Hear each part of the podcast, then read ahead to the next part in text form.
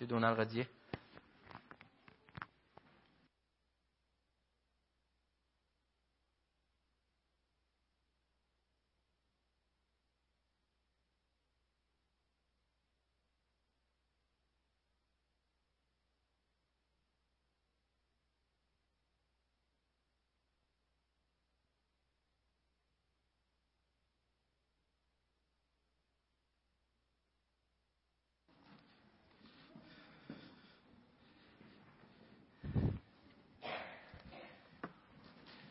Est-ce que vous m'entendez? Oui, tout est bien. Est-ce qu'il y a de l'espoir pour les causes perdues? Oui? Est-ce que vous avez déjà cru que vous étiez une cause perdue? Oui? Probablement même des gens ont déjà cru que j'étais une cause perdue. Mais aujourd'hui, on va voir qu'il y a de l'espoir pour les causes perdues. Des fois, on regarde la faiblesse et même, on peut même se moquer de ça. Dans notre monde, c'est les puissants, c'est les grands, c'est les deux audacieux, ce sont ceux qui ont la force qu'on élève et qu'on soutient. Mais Dieu voit les choses autrement, pas vrai? Un jour, euh, un, conseiller dans un camp a vécu une expérience euh, dans un camp de jeunes croyants. Et vous savez, c'est malheureux, mais si parfois chez les adultes, ça arrive qu'on se moque des, euh, limitations de certaines personnes, des fois, chez les adolescents, ça peut arriver aussi qu'on se moque des autres qui ont des difficultés. Et un jour, dans un camp d'adolescents, un garçon qui s'appelait Bill souffrait de paralysie cérébrale. Alors, lorsque tu souffres de paralysie cérébrale, tu peux avoir des difficultés à marcher et à parler. Donc, il bégayait il y avait des difficultés. Et lorsque le moniteur voyait les autres jeunes se moquer de lui, il trouvait ça très dur, ça le mettait en colère, bien sûr. Et à un moment donné, le jeune garçon, Billy, qui, euh, qui avait de la difficulté à marcher, il voyait le jeune Billy marcher et les autres adolescents qui se moquaient de lui se mettre en ligne puis l'imiter en boitant. À un autre moment donné, le jeune Billy demande euh, où est euh, où est tel magasin d'artisanat? Et bien sûr, la façon qu'il a dit, il, il, avec difficulté, en bégayant. Et les autres de lui répondre en bégayant pour se moquer de lui. Il est là, puis ils se mettent à rire ensuite.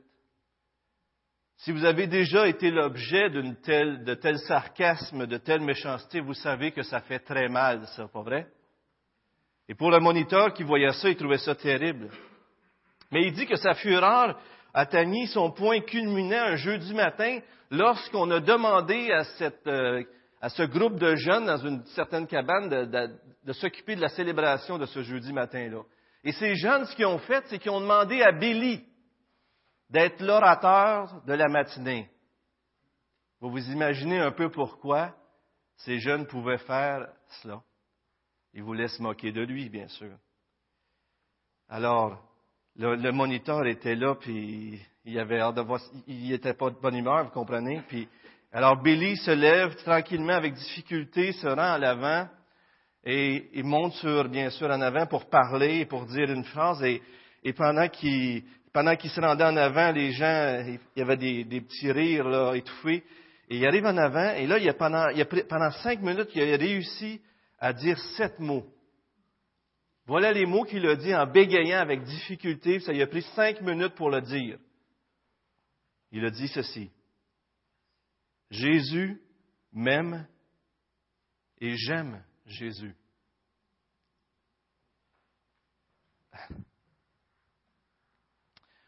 Quand il eut fini, ce fut le silence complet. En relevant la tête, je vis des adolescents pleurer à chaudes larmes.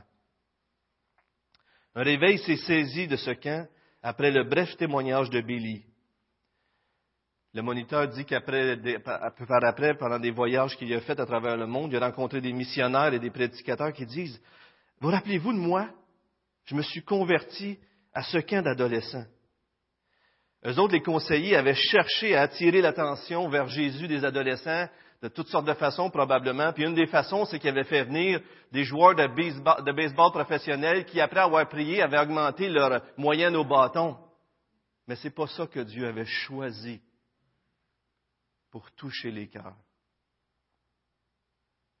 Ce que Dieu a choisi, c'est un jeune homme dans une grande faiblesse et des vies ont été transformées. Il a choisi un, adolescent atteint de paralysie cérébrale pour briser l'esprit des hautains. Il est ce genre de Dieu. Amen. Mais Billy, il, n'avait pas péché, lui. Billy, il, avait, il souffrait de paralysie cérébrale. Alors, bon. Mais si on a péché, est-ce qu'il y a de l'espoir pour nous?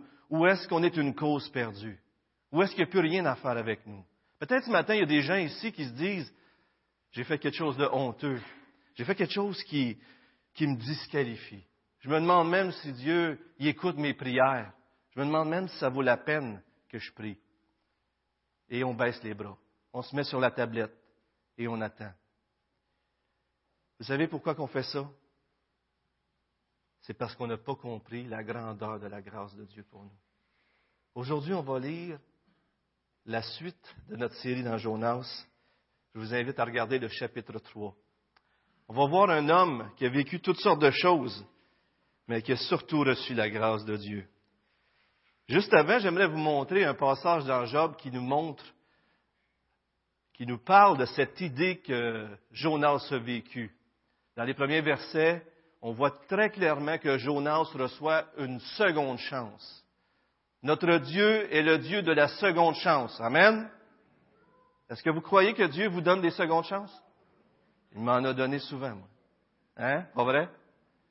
Une fois, j'ai prêché sur Jonas et Dave était là, Dave Rochelot était là, puis il me dit, c'est pas juste le, Dieu de la seconde chance, c'est le Dieu de la troisième, de la quatrième, de la cinquième chance. Et c'est tellement vrai. regardez ce texte dans Job qui exprime cette idée. Dieu parle cependant tantôt d'une manière, tantôt d'une autre, et l'on n'y fait pas attention. Il parle en songe, en vision nocturne. Alors il fait des révélations aux hommes et met le sceau à leur instruction, afin d'écarter l'être humain de ses œuvres et de préserver de l'orgueil l'homme fort, afin de garantir son âme du gouffre et d'empêcher sa vie de périr par le javelot. Par la douleur aussi, l'homme reçoit un avertissement sur sa couche, quand une lutte continue vient agiter ses os. Son âme s'approche du gouffre et sa vie de ceux qui donnent la mort. Mais, s'il se trouve pour lui un, ange intercesseur, regardez comme c'est intéressant, un seul entre mille, qui annonce à l'homme son devoir, alors il fera grâce et dira, délivre-le, afin qu'il ne descende pas dans le gouffre. J'ai trouvé une rançon. J'ai trouvé une rançon. Magnifique, hein? Et sa chair retrouve sa fraîcheur de la jeunesse. Il revient au jour de son adolescence. Il adresse sa prière à Dieu qui lui est favorable. Il voit sa face avec des cris de joie. Dieu rend à l'homme sa justice. Il chante devant les hommes et dit, J'ai péché, j'ai perverti ce qui est droit, et je n'ai pas été traité comme je le méritais. Dieu a libéré mon âme pour qu'elle ne passe pas dans le gouffre, et ma vie verra encore la lumière. Voilà ce que Dieu fait deux fois, trois fois avec l'homme, pour donner à son âme, pour détourner son âme du gouffre, excusez, pour l'éclairer de la lumière des vivants. Si on se souvient de Jonas, les premiers chapitres nous montrent que Jonas a un appel. D'ailleurs, si vous regardez les versets 1 à 3 du chapitre 1 et 1 à 3 du chapitre 3, vous voyez un écho de l'appel de Jonas. Lorsqu'on regarde l'histoire de Jonas jusqu'au début du chapitre 3, on voit un homme qui reçoit un appel d'aller annoncer une nouvelle aux Nénévites, à des gens qui pouvaient être considérés probablement comme des plus grands ennemis du peuple de Jonas, du peuple de Dieu. Et Jonas, lorsqu'il entend qu'il faut qu'il aille leur dire qu'ils vont périr s'ils ne se repentent pas, Jonas comprend que si Dieu aurait voulu juste les faire périr, il aurait juste eu besoin de dire, ça va arriver. Mais son but, c'est d'envoyer Jonas pour permettre à ces gens, ces Ninivites-là, de se repentir. Et Jonas le sait, comme on le voit au chapitre 4. Et il ne veut pas. Alors il fuit Dieu. La première fois que Jonas attend l'appel, il fuit Dieu. Est-ce que ça vous est déjà arrivé de fuir Dieu? Dieu vous dit, fais ça. Et vous prenez un autre chemin. Parce que ça ne vous intéresse pas vraiment de pardonner ou de faire telle, telle chose. ou d'aller vous réconcilier, ou de, de servir d'une telle façon. Et ce qui est très intéressant, c'est que Dieu permet que Jonas soit un instrument, parce qu'il embarque sur un bateau, et Dieu fait venir une tempête pour empêcher Jonas de s'enfuir. Et à un moment donné, ça devient évident que c'est de la faute à Jonas que cette tempête est là. Et les marins eux-mêmes se tournent vers Dieu après que Jonas leur ait partagé qui il était et pourquoi tout cela arrivait? Donc Dieu fait vivre à Jonas ce qu'il cherchait à fuir. Et Jonas est jeté à l'eau. Et là, le calme revient. Mais dans l'eau, il passe près de la mort. Et, Dieu, dans sa grâce, envoie un poisson pour le sauver de la mort. Et dans le ventre du poisson, au chapitre 2, Jonas prend conscience de la grâce de Dieu envers lui. Et, et lorsqu'il est vomi par le poisson à la fin du chapitre, il est réaligné pour repartir, pour recevoir un appel à nouveau. Et des fois, Dieu nous fait passer par des choses comme ça, pas vrai? Mais Jonas, Dieu l'a amadoué au chapitre 2, et maintenant Dieu veut continuer sa transformation. Il veut faire grâce à Jonas, afin que Jonas apprenne à faire grâce aux autres. Vous vous souvenez de cette fameuse expression que Jonas est celui qui voulait la grâce pour lui-même, mais la justice pour les autres. Jonas est devenu le méchant qui fuyait Dieu, le méchant qui désobéissait à Dieu, et il a reçu une menace d'être détruit, et il s'est, retourné vers Dieu, et là Dieu lui a fait grâce. Et c'est exactement ce que Dieu va faire avec les Nénivites. Il fait vivre à Jonas le message qu'il va donner aux Nénivites. Et ça, c'est fantastique de voir ça. Dieu donc transforme Jonas en lui faisant grâce et lui en lui donnant une seconde chance. Disons les, les trois premiers versets, si vous voulez bien. La parole de l'Éternel fut adressée à Jonas une seconde fois en ces mots. Lève-toi, va à Nénive, la grande ville, et fais-y la proclamation que je te dis. Alors Jonas se leva. Il alla à Nénive, selon la parole de l'Éternel. Or Nénive était devant Dieu une grande ville de trois jours de marche. Comment pensez-vous que Jonas se sentait à ce moment? Possiblement que Jonas, après avoir vu tout ce qu'il avait fait, il est possible que dans des moments comme ça, on se sente comme un chrétien ou un croyant rétrograde, quelqu'un qui, lorsqu'on fait un mauvais coup, souvent, on se sent pas très bien, pas vrai? Des fois, on se sent comme, est-ce que Dieu va me pardonner tout ce que j'ai fait? C'est terrible. Mais de là à dire, peut-être qu'il va me pardonner, mais là, de là à dire qu'il va encore m'utiliser pour son service. Mais ici, Dieu ne s'arrête pas juste à, dire à Jonas, il ne s'arrête pas à dire, Jonas, bon, je t'ai sauvé la vie, là, retourne-toi chez vous, puis réfléchis un peu, là, tu C'est pas ça qu'il dit, hein? Il dit à Jonas, Jonas, lève-toi, va à Nénive, et là, annonce le message que je t'ai dit, de, donner. Dieu utilise, non seulement il, fait grâce à Jonas, mais il l'utilise à nouveau. Et c'est ça que j'aimerais qu'on se rappelle aujourd'hui c'est que même si vous vous sentez faible à cause de vos faiblesses, mais spécialement si vous sentez que vous avez péché contre Dieu, vous dites, c'est fini pour moi, je ne pourrai plus servir, je ne pourrai plus être utile à Dieu. Jonas nous donne le message que oui, Dieu veut vous utiliser. Dieu a un plan pour vos vies. Seigneur, parle à nos cœurs ce matin.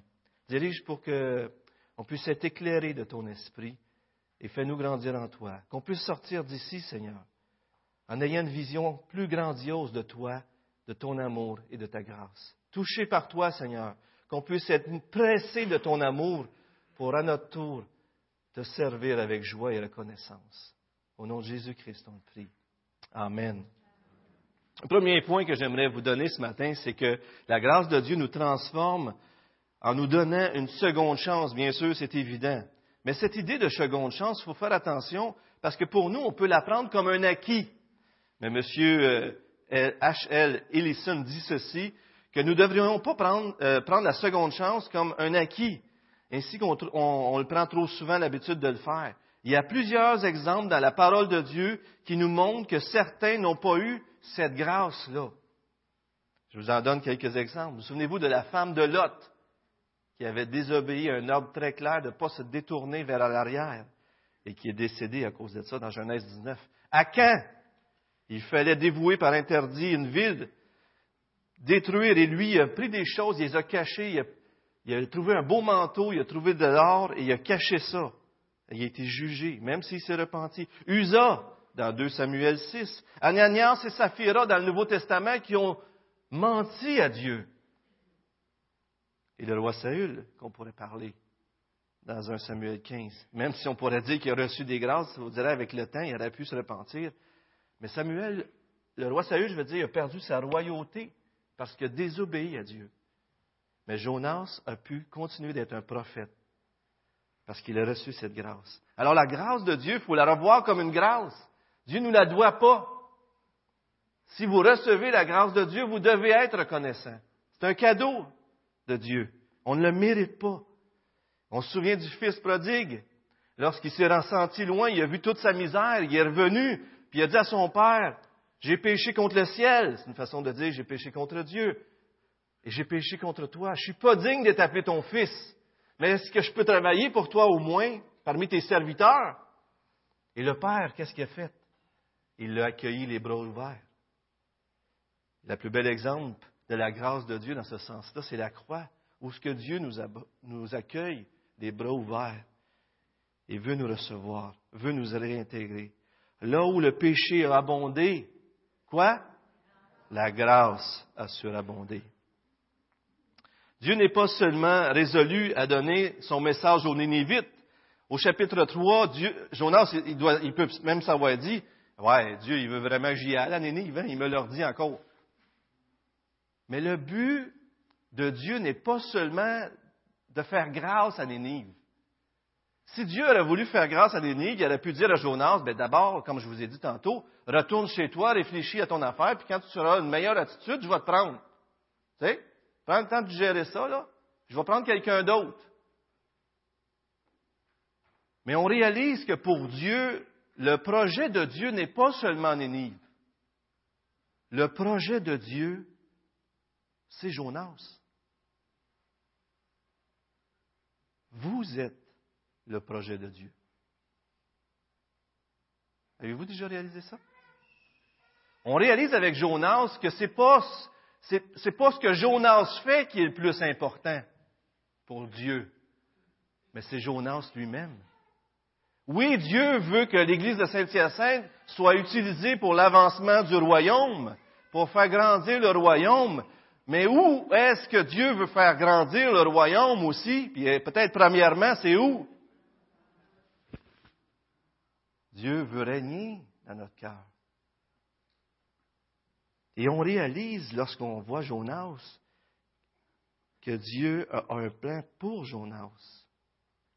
Dieu est plus intéressé par toi que par ce que, tu peux accomplir pour lui. Dieu n'est pas venu vers Jonas parce qu'il avait besoin de Jonas, mais parce que Jonas avait besoin de Dieu. Et c'est le cas de chacun de nous. Il n'a pas dit, ah, je vais sauver Donald parce que sinon je vais être mal pris il se serait embarqué dans quelque chose de. Hein? Dieu aurait pu dire C'est un méchant moineau, ça, Jonas. Mais Dieu nous sauve parce que nous avons besoin de lui. Est-ce que vous croyez que vous avez besoin de Dieu? On a tous besoin de Dieu. C'est le cas de chacun de nous. Et Dieu vient continuellement nous sauver. Et il nous poursuit même si on ne peut rien faire pour lui. Est-ce que Dieu a besoin d'avoir une meilleure estime de lui-même en nous sauvant? Je pense pas, hein? De toute éternité, il était dans la gloire et se glorifiait avec le Père, le Fils et le Saint-Esprit. Mais ce que Dieu veut, c'est nous poursuivre de sa grâce. Il cherche, il nous cherche, il nous sauve. C'est parce qu'il nous aime. Car Dieu a tant aimé le monde qu'il a sauvé Hélène, qu'il a sauvé Stéphane, qu'il a sauvé Loïs. Et on pourrait continuer. Dieu nous aime. Jack Miller a dit, Réjouis-toi, tu es bien pire que ce que tu crois que tu es. Je me répète, vous avez bien entendu. Réjouis-toi, tu es bien pire que ce que tu crois être. Mais en Jésus, tu es beaucoup plus aimé que tu ne pourras jamais l'imaginer. Réjouissons-nous, on l'a chanté ce matin. Vous savez, dans la vie, il y avait un, dans le cours de Sembec, on lit des articles il y a un monsieur F. Tilapo Tilapo, Tilapo, en tout cas, qui a écrit un article et euh, franchir les obstacles et qui parle de, de l'histoire de Néhémie dans l'Ancien Testament. Néhémie, c'est lors du retour de l'exil, et là, ils reconstruisent des murs. Et lorsque Néhémie revient, il dit au peuple de Dieu, reconstruisons, il y a plein de débris partout, c'est toute la, la, pagaille à Jérusalem. Et là, on veut reconstruire les murailles pour protéger notre ville. Et au chapitre, des premiers chapitres jusqu'au chapitre 3, Néhémie dit, reconstruisons. Et dit, Dieu a été avec moi, il a dirigé pour que je revienne, on a les ressources, allons-y. Allons, allons-y, regarde, Dieu est avec nous, allons-y. Puis là, les gens se lèvent, puis ils se remettent à reconstruire. Mais à un moment donné, ils reçoivent des menaces. Puis avec le temps, la muraille monte. La muraille est rendue à moitié. Selon moi, les décombres doivent avoir baissé un peu. Des fois, ils reprennent les pierres, toutes ces choses-là. Mais rendu à moitié, le peuple perd courage. Au chapitre 4. C'est intéressant. Ils ont fait un bout de chemin, puis ils ont moins de courage qu'au début. Pourquoi? Pourquoi il y avait moins de courage qu'au début? Au début, les conducteurs avaient dirigé les regards des gens vers Dieu. Et lorsqu'on a les regards vers Dieu, on dirait que tout est possible, pas vrai? Mais avec le temps, les gens s'étaient mis à regarder jour après jour les décombres qui étaient là, les menaces qu'ils recevaient. Puis tu sais, le quotidien, ils ont une façon, le quotidien a une façon de, de nous faire refroidir, de perdre nos ardeurs, pas vrai? Des fois, on est là, on, on sort d'une fin de semaine, d'un camp, d'une prédication d'un temps avec Dieu, on est craqué. Puis là, les jours avancent, puis là, le crinque, euh, clink, clink, clink, clink, clink, clink. Et puis, on a besoin, on a perd courage, on regarde tous les péchés dans nos vies, on regarde tous nos décombres, puis tout dans vos vies, je suis sûr qu'avec l'âge que vous avez, la plupart, sauf pour les plus jeunes, peut-être il n'y a pas beaucoup de décombres, mais lorsqu'on fait dans notre vie, on avance. Pas vrai qu'il y a des décombres dans nos vies? Puis là, des fois, on devient des contemplateurs de nos décombres. J'y arriverai jamais. Je m'en sortirai pas. C'est fini pour moi pas vrai qu'on devient des contemplateurs? Plutôt d'être des contemplateurs de Dieu, on devient des contemplateurs de nos propres décombres, de nos propres péchés. Et des fois, c'est vraiment ces choses-là qui nous empêchent d'avancer. Et ce matin, j'aimerais juste vous rappeler qu'il faut se tourner vers Dieu. Est-ce qu'on va rester là à regarder nos décombres ou est-ce qu'on va se tourner vers Dieu pour retrouver la foi qu'avec Dieu, tout est possible? Est-ce qu'avec Dieu, tout est possible? me doutais que ça manquerait un peu de force la première fois. Alors, on va se répéter, OK? Est-ce qu'avec Dieu, tout est possible?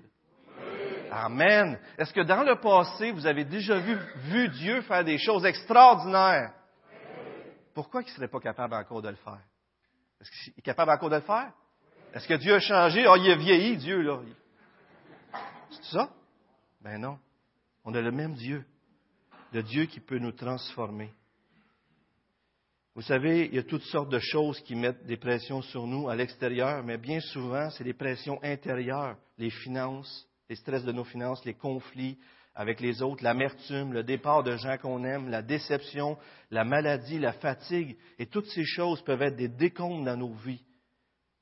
Mais avec Dieu, on peut venir à bout de toutes ces choses-là. Non seulement on peut venir à bout, mais avec Dieu, on peut même passer des, semaines, des mois et des années avant de s'en sortir parce que la grâce de Dieu me suffit. Vous vous souvenez de, Paul?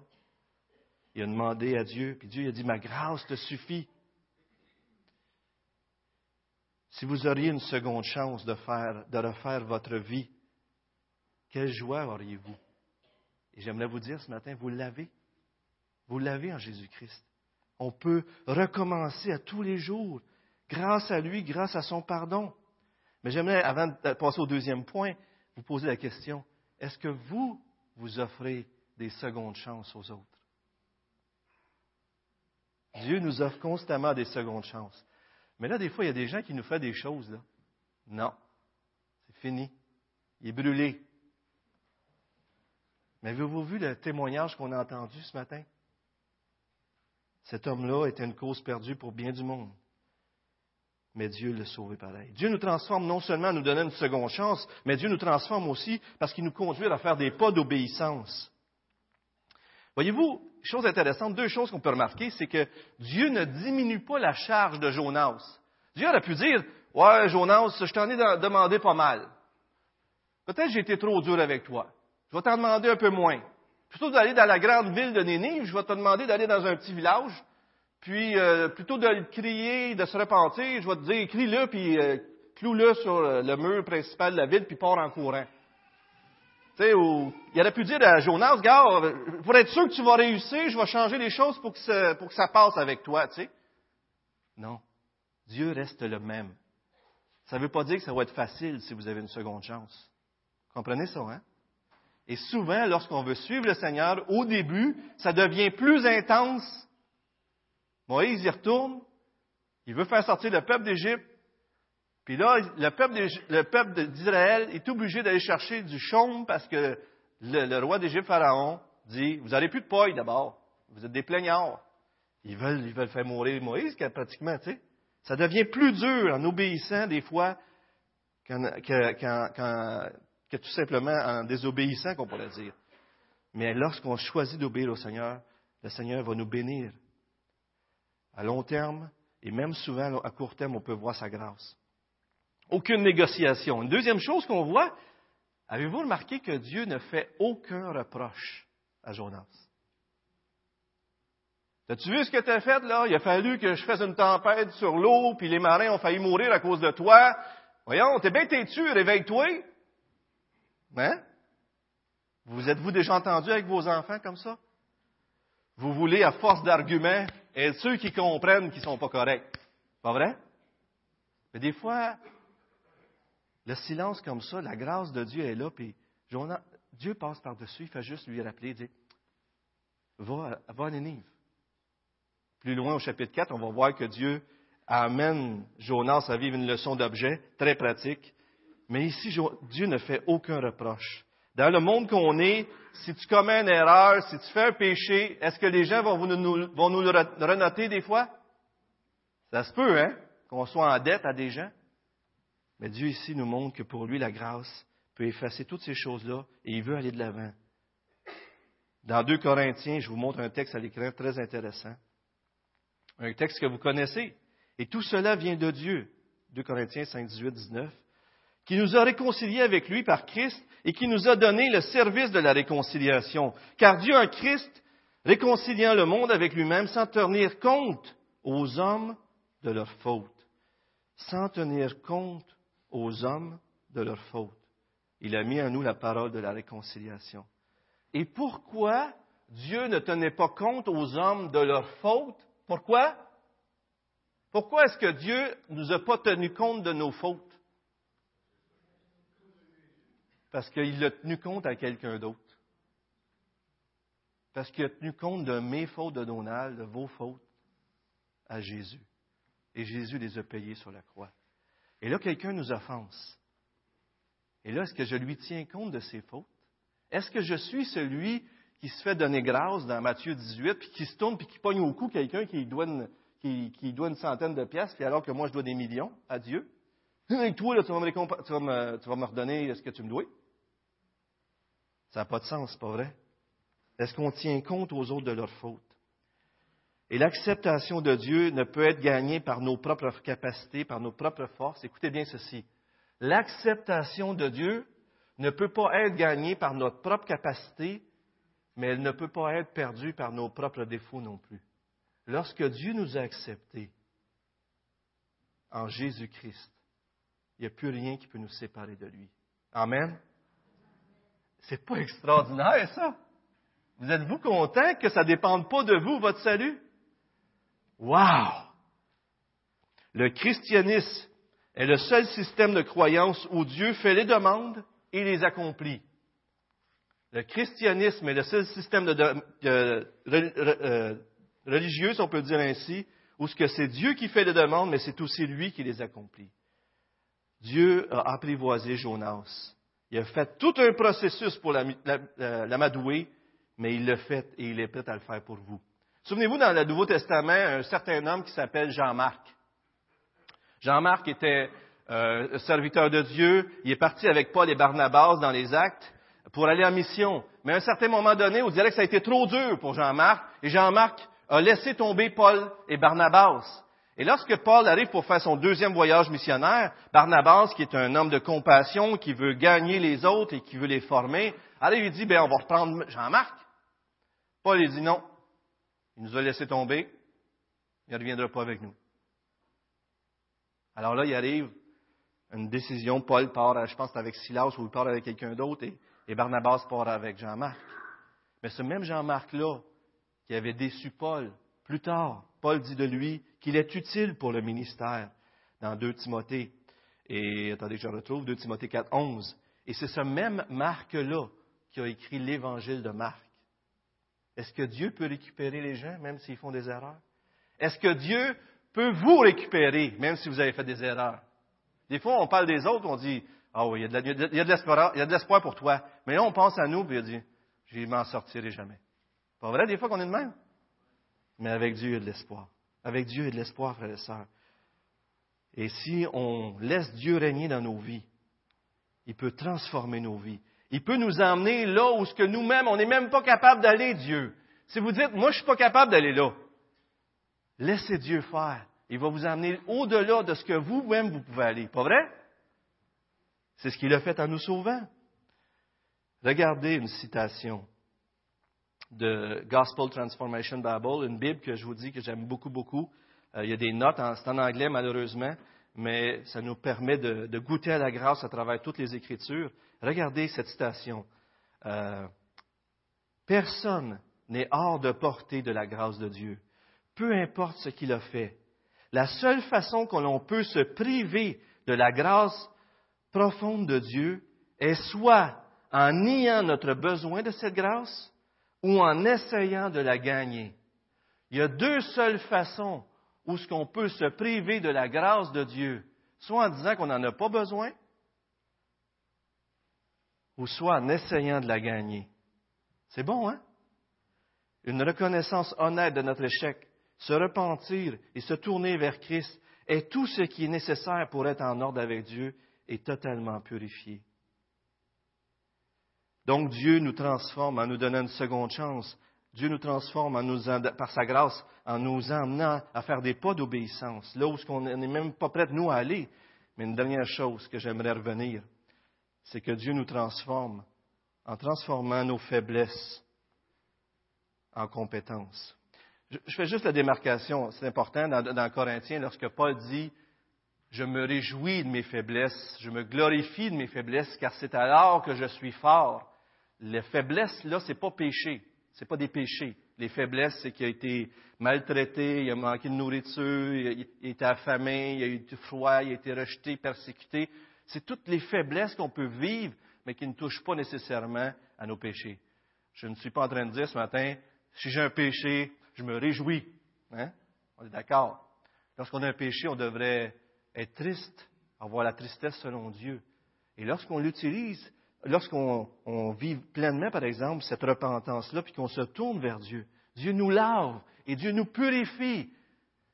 Je vais passer, euh, Catherine, à la, citation qui commence avec la bonne nouvelle, si tu veux bien. Euh, David, c'était pas un saint, hein, pas vrai? Et pourtant, c'est un homme qui est appelé un homme selon le cœur de Dieu. Et euh, il a fait, vous savez qu'il avait commis l'adultère, il était un meurtrier mais il y avait une foi profonde dans son Dieu. Est-ce qu'il y a eu une seconde chance, David? Il y a eu des secondes chances. Ça ne veut pas dire qu'il n'y a pas de conséquences lorsqu'on fait des péchés, pas vrai? Mais regardez, vous l'avez devant vous. La bonne nouvelle pour les autres personnes imparfaites, mais qui ont la foi comme lui, c'est que c'est précisément avec ce genre de personnes que Dieu a choisi de construire son royaume. Mais cela est possible uniquement parce que le dernier fils de David a pris la punition pour toutes les fautes de son peuple, de telle façon que tout ce qu'il nous faut maintenant pour être qualifié afin d'être utile aux yeux de Dieu, c'est de reconnaître nos fautes avec un cœur repentant et de mettre notre confiance dans le Christ. Votre compétence pour servir Dieu ne vient pas de vous. Votre dignité de servir Dieu ne vient pas de vous, mais vient du fait que vous vous repentez de vos péchés puis vous mettez votre confiance en Dieu. Même vos plus grandes capacités peuvent devenir pour vous des chutes, parce que vous mettez votre confiance plus dans votre charisme, dans votre savoir-faire, dans votre intelligence ou quoi, dans votre richesse ou quoi que ce soit, qu'en Dieu. Et donc, les forces que vous avez peuvent devenir des faiblesses et vous empêcher d'être utile pour Dieu. Sauf si vous reconnaissez que toutes ces forces-là ne sont rien, à moins que vous vous confiez en Dieu. Comprenez? C'est énorme. C'est énorme. Des fois, vous dites, bon, ben, c'est pas juste des péchés, des fois. C'est que je me sens pas à l'auteur. C'est que je, ne suis pas bon à parler. Je, ne me sens pas efficace. Je me sens faible à cause de mes paroles, mon intelligence ou, ou même tout ce que j'ai vécu dans mon passé ou ma famille. Je me sens pas à l'auteur. Mais regardez une autre citation et je reviens à la précédente, si tu veux bien, euh, Catherine. L'appréciation, écoutez bien ceci, comment c'est bon, c'est M. G. Oswald Sanders qui écrit. L'appréciation de la faiblesse est complètement opposée à la pensée du monde. Elle attaque les critères que celui-ci admet.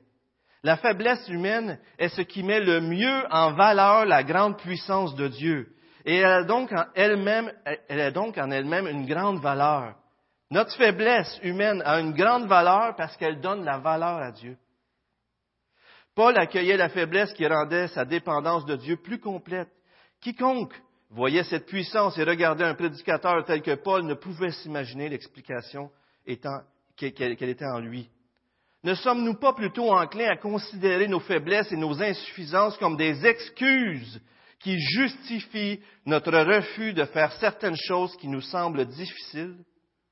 Dieu les considère pourtant comme des avantages qui nous permettent de les entreprendre. Des fois, vous êtes peut-être dit, oh, je vais laisser ça aux autres. Il y a plein de monde dans l'Église. Ils n'ont pas besoin de moi. Pas vrai? Je ne suis pas qualifié, je ne suis pas bon, je ne sais pas comment faire. Frères et sœurs, si vous ne vous sentez pas à la hauteur, bienvenue dans le club. Si vous nous entendriez, les, leaders, des fois, les pasteurs se parler, on ne se sent pas à la hauteur. On n'est pas, on pas à la hauteur. On ne l'est pas. Je ne suis pas. En tout cas, moi, je ne le suis pas. J'aimerais ça l'être. Peut-être pas pour les bonnes raisons, pas vrai? Mais si je vous demandais de faire une liste de tout ce que vous considérez comme des faiblesses dans votre vie, ma santé, mon petit salaire, euh, tout ce qui m'arrive, qui n'est pas un péché, mais qui me rend faible, et après ça, savez-vous qu'est-ce que vous devriez faire avec cette liste-là? Merci Seigneur. Merci Seigneur que tu permets ça dans ma vie pour dépendre de toi. Merci Seigneur parce que ça me rappelle que c'est toi dans le fond qui est le plus important. Puis que ça m'amène à genoux à te prier. Merci Seigneur parce que ce n'est pas ça qui me disqualifie. Non, au contraire, ta grâce me suffit. Et ça, ça m'amène à être humble. Et là, je peux devenir utile pour toi. Si vous dites merci Seigneur parce que je suis humble, ça peut sonner drôle, puis on peut se poser la question aussi. Mais vos plus grandes forces trouvent leur soutien seulement en admettant vos plus grandes faiblesses. Le temps avance et j'aimerais continuer. Nous expérimentons sa grâce quand nous comprenons que ces parfaites exigences de Dieu, chacune de ces parfaites exigences ont été rencontrées par Jésus. Ce n'est pas que Dieu diminue ses standards, ces standards sont saints et élevés, et la loi, il fallait l'accomplir, mais c'est Jésus qui l'a accompli pour nous. Parmi les plus grands hommes et les plus grandes femmes de la Bible, vous pouvez trouver des gens qui, ont, qui on pourrait dire, ils sont disqualifiés rapidement, même à nos yeux, aux yeux de la population. Moïse, le meurtrier, Rahab, la prostituée, Jacob, le trompeur, Ruth, l'étrangère, Paul, Paul, le persécuteur de l'Église, Pierre, le traître, qui est intéressant avec Pierre, c'est qu'il s'appelle Simon, fils de Jonas. C'est pas le même Jonas. Mais quand même, c'est drôle. Je trouve ça drôle parce que je vous rappelle une histoire que j'avais apportée euh, une fin de semaine sur le pardon. J'ai déjà apporté ici, alors je m'excuse pour ceux qui l'ont déjà entendu. C'est pas une histoire, mais c'est juste de voir comment Jésus a agi avec Pierre qui l'avait renié trois fois. Souvenez-vous que Pierre, au chapitre 21 de Jean, a renié trois fois, euh, non, non, c'est au chapitre 18, exactement, qu'il a renié trois fois. Juste avant, il avait dit à, Jésus devant les autres, les autres peuvent bien tout te renier, là. Moi, je te renierai pas. Pas vrai? Vous avez jamais dit ça, vous autres, hein? Est-ce qu'il était sincère, vous croyez, Pierre, quand il a dit ça? Moi, je crois que oui. C'était sincère. Il aimait vraiment le Seigneur. Mais là, il dit, jamais je vais te renier. Et on arrive au chapitre 18, peut-être si tu veux le montrer, dans Jean 18, chère euh, Catherine. Jésus a été arrêté par les chefs des Juifs et Simon-Pierre, avec un autre disciple, suivait Jésus. Les serviteurs qui étaient là avaient allumé un brasier. Retenez l'idée du brasier, car il faisait froid. Pierre se tenait avec eux et se chauffait. On lui demanda pour une troisième fois s'il était disciple de Jésus, mais Pierre le nia de nouveau, et aussitôt le coq chantait. Jésus avait averti Pierre qui était pour le renier. Pierre avait dit, ben non, je veux mourir pour toi. Mais regardez cet homme qu'on pourrait dire, je suis disqualifié. On arrive au chapitre 21 de Jean. On arrive au chapitre 21 de Jean, et on lit qu'après la résurrection, vous allez voir des paraphrases aussi là-dedans, là, Jésus, il se montre aux disciples sur, sur le bord de la mer de Tibériade. Je m'excuse, Catherine, on va revenir dans Luc 5, OK? Je m'excuse de te faire bouger, là. Luc 5, c'est le passage où que Pierre et certains apôtres sont appelés. Et où est-ce qu'ils se trouvent? Au bord de la mer de Tibériade, de Génézareth, excusez. Mais Génézareth puis Tibériade, c'est, même, le même endroit, c'est juste qu'il s'est appelé de différentes façons, si vous regardez dans un dictionnaire. Et c'est là qu'il y avait une foule, puis là, qui pressait Jésus. Jésus dit à Simon, il dit, on va monter sur un bateau, tu vas m'emmener, je vais pouvoir parler à la foule. Et là, vous vous souvenez de Simon-Pierre qui avait pêché toute la nuit, puis il n'y avait pas eu de poisson. Vous vous souvenez de ça? Alors, Jésus dit à Pierre, il dit, jette ton filet. Pierre, c'est lui, le spécialiste, Pierre. Hein? Pas vrai? C'est nous autres les spécialistes. Jésus, on sait qu'est-ce qu'on a à faire, mais ça ne marche pas. Mais là, Jésus, il dit à Pierre, il dit, jette ton filet. Il jette le filet. Et là, le filet était tellement rempli que la barque enfonce. Mais là, Pierre voit Dieu. Il voit l'œuvre de Dieu, puis il dit, wow, c'est le Fils de Dieu. C'est la, pêche miraculeuse amène Pierre à prendre conscience de qui est Jésus. Quand il vit cela, Simon-Pierre tomba aux genoux de Jésus et dit, Seigneur, retire-toi de moi parce que je suis un homme pécheur. Alors Jésus dit à Simon, ne crains point. C'est une belle parole, ça, hein? Ne crains point. Désormais, tu seras pécheur d'hommes. Et il a ramené la barque, ils laissèrent tout et le suivirent. Alors, lorsqu'on s'en va dans le chapitre de Jean 21, Jean au chapitre 21, on voit qu'il se passe un peu la même chose. Jésus est au bord de la mer, Pierre est au loin, et pourquoi Pierre est retourné pécher? Pourquoi il ne fait pas des disciples? Pierre, probablement, dans sa tête, retourne continuellement la cassette. J'ai renié Jésus, j'ai renié Jésus, je suis disqualifié, je suis juste un pas bon, je suis juste un pourri. Euh, on ne fait pas ça, nous autres, là? Mais Pierre, il devait faire ça, lui. Des fois, on se disqualifie, pas vrai? regardez ce que Jésus fait. Jésus permet qu'il soit dans un endroit, sur le bord de l'eau, il y a un brasier, il y a un feu, pareil comme lors de le reniement de, Pierre, vous en souvenez-vous? Et puis là aussi, il demande à Pierre, il dit à Pierre, jetez vos filets. Et puis là encore, une pêche miraculeuse. C'est comme si lorsque Jésus voit Pierre après la résurrection, après que Pierre le renie, après que Pierre se sente pas bon, il lui refait revivre son appel au ministère. Et là, il demande à Pierre, tu m'aimes-tu? Mais le but de Jésus, c'est pas de faire sentir coupable Pierre. Il lui fait faire face à ses péchés. Et la façon de se délibérer de nos péchés, ce n'est pas de les cacher puis de les oublier. C'est d'y faire face, frères et sœurs.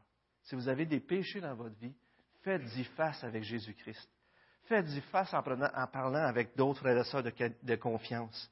Et là, vous vous souvenez dans Jean 21, la pêche miraculeuse, des charbons allumés, les demandes à trois reprises de Jésus à Pierre, tu m'aimes-tu plus que celui-ci, tu m'aimes-tu? Pierre il dit, tu sais que je t'aime, mais il y a beaucoup plus d'humilité, hein, Pierre? Il dit, tu sais que je t'aime. Pierre fut attristé pour la troisième fois que Jésus lui avait demandé, tu m'aimes? Tu sais toute chose, tu sais que je t'aime. Jésus lui dit, paie mes brebis.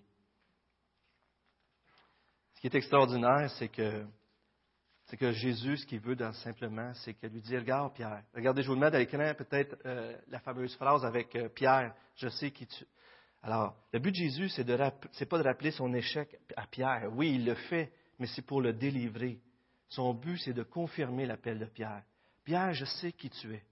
Je connais tes défaillances. Mais je les connaissais déjà il y a trois ans. Mais je t'ai rencontré sur la plage. Ma grâce est toujours aussi abondante. Mon appel tient toujours. Tu peux toujours être utile pour moi. Je te rétablis. Non seulement je te pardonne, mais je te confie ce qui m'est le plus précieux, mes brebis.